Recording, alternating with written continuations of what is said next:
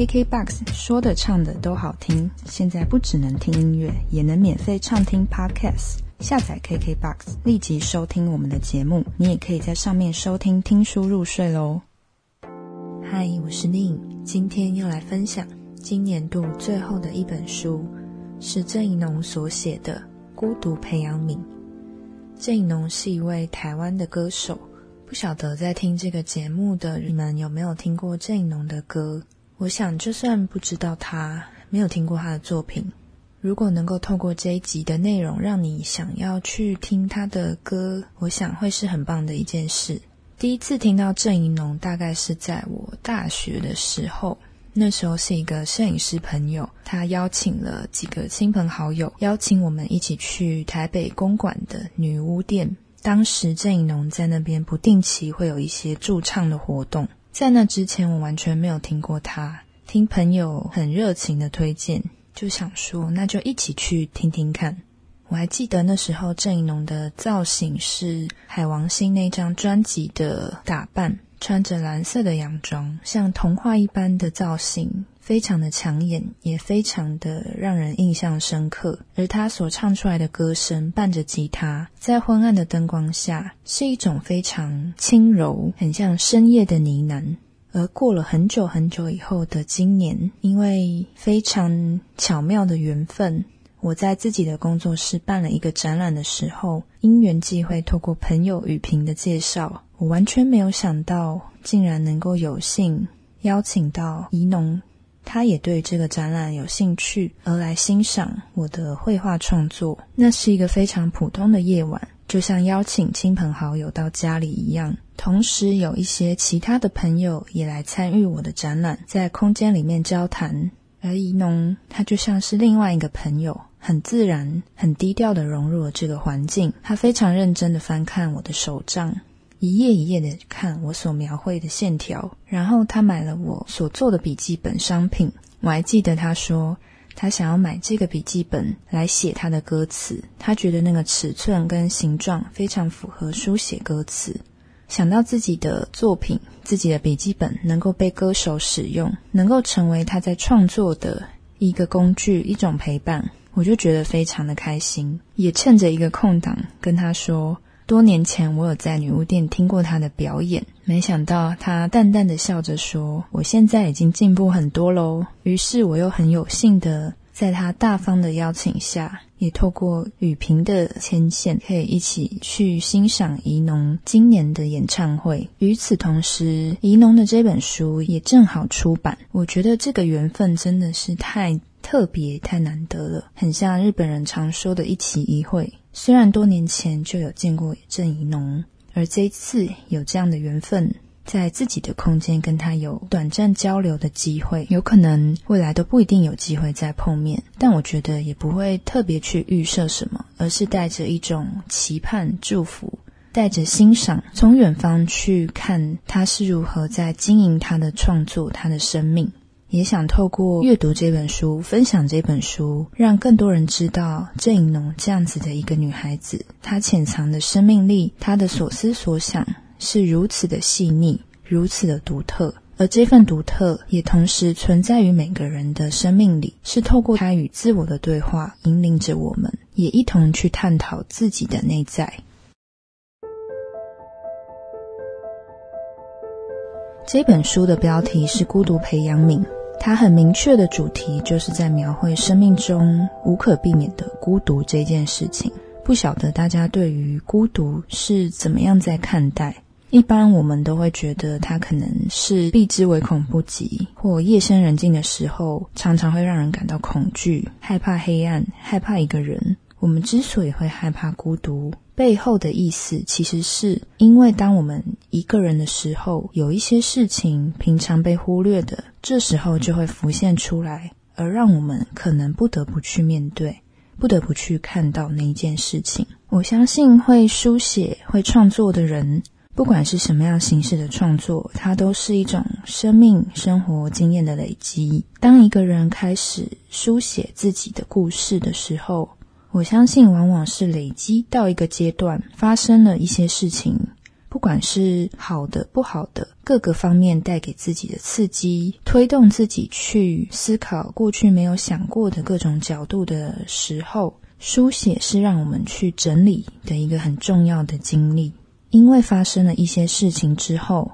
当我们到了某个阶段，我们会忍不住回头去想，今天之所以发生这样子的一件事情，是不是过去的某一个环节所导致而成？但再仔细去想，其实生命本来就环环相扣，所有的选择都是导致今天我们成为现在这样的自己不可或缺的一部分。每一个阶段都有各种线索。而很多时候，其中有特别关键的线索，可能藏在我们的童年，藏在非常年幼的时候，藏在一些我们几乎快要忘记，可是其实深植在潜意识里的一些记忆当中。那深深的影响了我们每一个人的个性。我们会怎么去选择？我们之所以这样选择，是因为我们过去也许看到了身边的人，或者发生了什么事情，导致我们觉得我们。这样选才能够成为一个我们认为正确的人，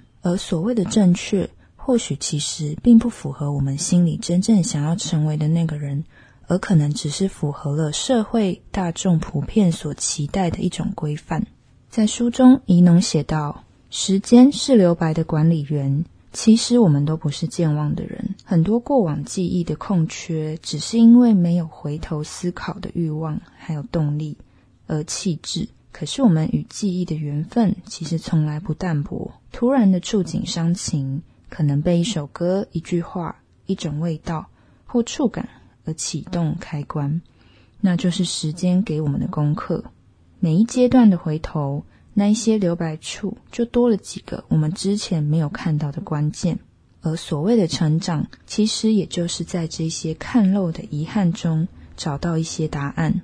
就像我，即便到今天，无论在年纪或者经历上，都应该要像一个成熟大气的人了。可是，在很偶尔出现的一些自己的努力被无视的瞬间，还是会在心里突然感到一股酸楚以及愤怒。这些是我现在面对自己的时候，少数会感到烦躁以及自我厌恶的片刻。只是如今，我愿意分享这一份困惑了，愿意明白那一份想被世界需要。以及认可的心，其实是来自于多深层的孤独。我们并不是活在漫画里，能够无视这些处处虚荒，保持着全然的无知。在我们成为他与他和他这边三个他，分别是人字边、女字边以及注音，代表着没有特定的对象。成为自己的路上，我们与异己之间的留白。势必要开始逐步填满。而在书的开头，郑以农也写到关于跨年的一些想法。所谓跨年这一天，年复一年，人们边上班边偷滑脸书，思考着三百六十五天又过了，该怎么除旧布新自己的人生。一边互传讯息，相约晚间的庆祝行程。而郑怡农写道，自己一直对于跨年的各种形式都感到遥远陌生。明明身处其中，却像是站在不远处看着身在其中的自己，置身事外。那样的情境是超现实的，有点像梦。在梦里，我在我耳边细语，我说：“时间并没有断开，没有一个像是段落结束，圈上句点，又是下一章的概念。时间永远是进行式，从不变异成另一种样貌。就像我们不会一夕之间建立。”好心的观念也不会突然变高变瘦。小时候就常想这件事情：时间真的是无法捕捉的吗？有时候会张开嘴巴，对着空气轻轻地说：“Hello，时间。”当然，什么事情也没有发生。在说出口的当下，时间就过了。再长大一点，开始试着用文字描写时间，后来开始写歌，更觉得要是能唱出时间。那就赢了，也不是说自己的跨年就缺少了故事，只是照理来说，如果以爱为基准点延伸出去，爱少一点就是悲伤，爱多一点就是快乐。往后的人生中，这一次爱少一点，下次爱多一点，跨年于是就被赋予了不同的意义和回忆。不过，记忆中的跨年多半是悲伤的，并不是周遭的人不愿意给我幸福，也不是没有为爱的人们努力，而我依然总是在这一天意识到自己的孑然一身。二零一六年十二月三十一日结束某县政府举办的跨年活动演出，与当时的团员一起在后台互道新年快乐，然后就上了出租保姆车，带着各自心思北上。带着一个半月份的行李，在机场大厅找个角落窝着，等待早上六点的飞机。这一趟预计待上一个半月，与各式各样的朋友会面，也希望能留给自己一段空白的时间。先前想到户头还有些胆战心惊，一次饭局时跟老爸诉说自己的顾虑，老爸笑着。是极尽善笑的那种。他说：“你知道‘吃土’这个词的由来吗？土是真的可以吃的。从前物资贫瘠或战乱之地，人们穷到没有东西吃，就挖土来吃。土里有很多营养，有矿物质，还有各种。你这辈子都在不安全感里度过，够了吧？你就去把钱花光啊，让自己一无所有一次。没钱付房租就耍个赖，去借钱。”一定借得到，真的再没有吃土也是可以活着。于是我就抱着吃土的决心，发狠买了直达机票。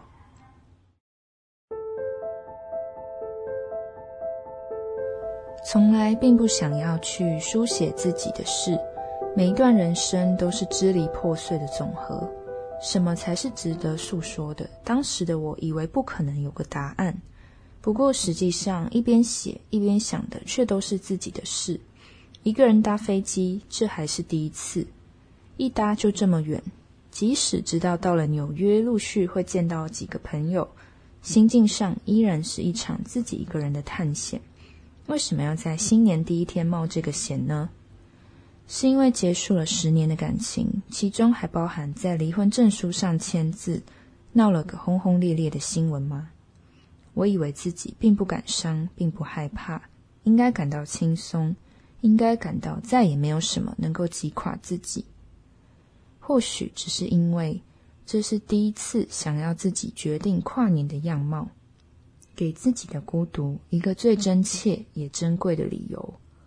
又或许我只是想要对着所有能呐喊的角落，喊到每一个缝隙都有我不断回溯折返的声音。就是想要大声的喊：“我他妈真是一个自由的人！”直到那一位穿着挺立制服的女空服员悄然的走到身边，弯下腰来轻声的对我说话，我才从自我的思绪当中瞬间惊醒。不好意思，请问你是郑银农小姐吗？是。我有点紧张，担心出了什么状况，赶紧坐挺身子。然而，他随即在脸上绽放出极好看的笑容，伸出手，手里捧着一个外带加盖纸杯。谢谢你的音乐以及所做的一切，这是热拿铁，请你喝。连忙道谢，收下纸杯，杯身为热，握在手里，暖意从手心蔓延开来。新年的第一份善意来得太令人措手不及，也太有重量。其实一路上都带着大家欢欣的祝福。三十年的时光，任性的走向一连串的混乱与激烈的终结。至今仍从来没有人苛责过我一句。那天开始，我便知道自己终有一天得要开始书写自己。在南国的无风至阳下，雨棚底拥挤嘈杂的开放式小吃店。同行的友人突然接获某一个我们都认识的长辈因病过世的消息，这样一个好人无预警的离开，有人震惊不已，随即抬头告知我们这个消息。据说当时我的反应是一边继续嚼着饭菜，一边扬起微笑，淡淡的说：“啊，死了吗？”从很小的时候。我就意识到，幸运是一件过分的事情。一定是因为如此幸运的我，养成了太过天真的性格，才会老是不懂得去避免伤害的产生。既然如此，现在流一点血也只是刚好而已。要是因为这样就喊痛，那岂不就太对不起根本无法避免不幸的人吗？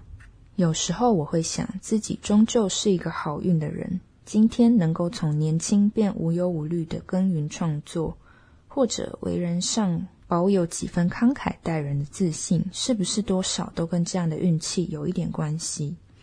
而开始在舞台上走跳之后，一路上遇到的也都是心胸宽阔的朋友们，以及才华洋溢的工作伙伴，在大家鼓励和督促下，最终方能够与越来越多本质良善的观众相遇。后来朋友跟我说，当时在小吃店里目睹我对于那位长辈过世的反应，着实吓了一大跳，一瞬间还有点生气。但他转念觉得不对，以他对我的了解，我不像是会对生命无感的人。他小心翼翼地问我当时在想什么，知道自己做了什么吗？老实说，我还真的不知道。要说当时在想什么的话，只是觉得这位行事风格帅气潇洒的长辈，应该会希望自己的死亡能够被赋予率性的对待吧。大概就像是某种北野武士的幽默。其后，因为此类状况零零星星的发生，我才渐渐意识到，其实我并不如自己所想的那么善体人意，或者我明明应该是善体的，但偶尔好像会忘记把大家的事情当作是人的事。在阅读这一整本书的过程，都可以感觉到郑英农在剖析自己的生命历程。把它像是放在显微镜下面去窥探那些非常细微、细微的琐事，因为很多时候一个人的个性特质，就是从这些很日常生活中的细节当中，可以去窥探出一些端倪与关键。我们很多时候甚至不自觉就这样过了，直到很多年之后，因着这样一贯的思绪。一直以来的习惯导致了发生更具体的事情，也许不是我们所预期的结果。于是我们开始回头去想，到底是在哪一个环节出错了？到底是从什么时候开始自己变成这个样子？当下通常会先被情绪所掩盖，不论那是什么样的情绪，总是会很自然的先被情绪所淹没。对于心思特别敏感。细腻的人来说，那样的情绪更是特别容易去放大，而没有办法放过自己，很像是用放大镜去检视自己脸上的毛孔，一边不断的说自己很丑，那样的残忍。可是其实，我们之所以会想要去整理、回顾，想要去探索，正是因为我们想要理解自己身上到底发生了什么事，我们成为现在的自己。到底是因为经历了哪一些重要的事情，导致我们在一次一次的抉择之后，把我们推往了现在的阶段？这无关好或不好，试着先不要去评价，单纯的去理解前因后果以及那个脉络的形成。我觉得这才是书写最重要的一个事情。正因为是一个人的事，正因为是与自己相处、与自己对话的过程。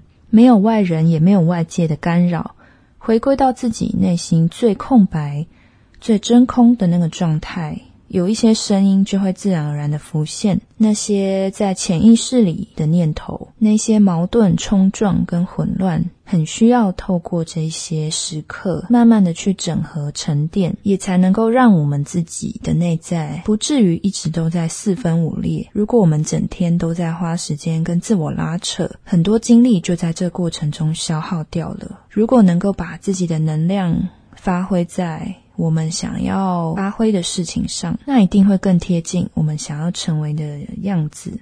很多时候，在某一个地方跌了跤、摔疼了，那或许不见得是一件绝糟的事情，因为很多时候跌倒会让我更去看清楚，原来我一直没有看清楚一些其实很重要的事。那这样子的心情，我觉得在郑英农这本书里，也可以去看到他对于自我的一些反思跟回顾。也正帮助他更加的贴近自己，并茁壮他原本就有的那一份生命力。我觉得那是与生俱来，每一个人始终都没有消失的那一份能量。只是很多时候我们疲累了，我们倦了，我们不知所措，不知道该怎么前进。但其实我们一直都还在挣扎，一直都还在摆荡。再回到郑一农在书里所写的，新的时代正在诞生。人们专注的事情也都变得复杂化，原来人都可以不只有一种样子，想的事情也可以不用都一样。爱与恨、与伤痛、与复原的方法，更是五花八门。越是多元的社会，越不需要只拥有一种宽容或看法。始终摇摆不定的我，才在这一刻终于长出了一个自己的形状，而这样的形状，如今也终于能够对于这个世界有那么一点点、一点点用处了。虽然还是会羡慕那一些可以干脆利落做决定的人，不过现在的自己已经可以慢慢开始相信，原来一直努力的摇摆着，终究也是会前进的。我想每个人最终都是在寻找自己的定位，在这个世界上自己可以站在一个什么样的位置。每个人的想法很多元的思考角度，正是这个世界之所以混乱，也之所以丰富的原因。而不论我们相信什么、讨厌什么、喜欢什么，只要我们不放弃，持续的在摇摆中不放弃前进，那最终我相信每一个人。都一定会越来越贴近自己所想要成为的那个形状，所想要成为自己的那个样貌。郑怡农是其中一个这样子的人，而我相信我们也都在这条路上继续前进着。愿我们都在孤独中，不因为孤独而把自己推开，而是因为知道唯有在孤独中，我们才能够真正去遇见自己。于是，一步一步的开始去认识所谓的孤独，以及所谓的自己。希望大家会喜欢郑怡农的这本书。而今天比较特别，会透过我自己唱郑怡农的歌曲，来作为这一集的结尾，并祝福大家。二零二零年的我们都辛苦了，愿大家一切平安。愿我们在二零二一年都有新的开始。一起继续前进。我是宁，我们就下一本书再见，明年再见喽！大家晚安，拜拜。多么希望能成为一颗完美的太阳，在你冰冷房间的窗口用力发光。下雨过后，我为你唤醒你门后的土壤，就让小小的种子慢慢发芽在你寂寞的心房，就让淋湿的翅膀慢慢烘干在你沉重的背上，就让迷茫的双眼慢慢看见大大的蓝色的天。就让我用全部的自己为你发光，当你的太阳。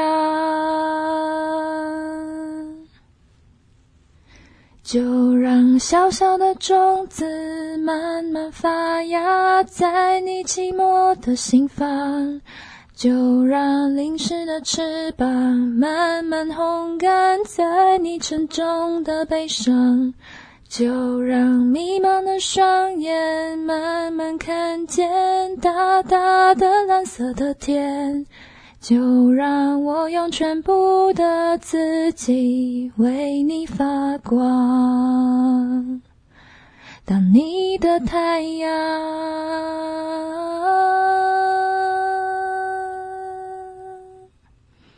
当你的太阳。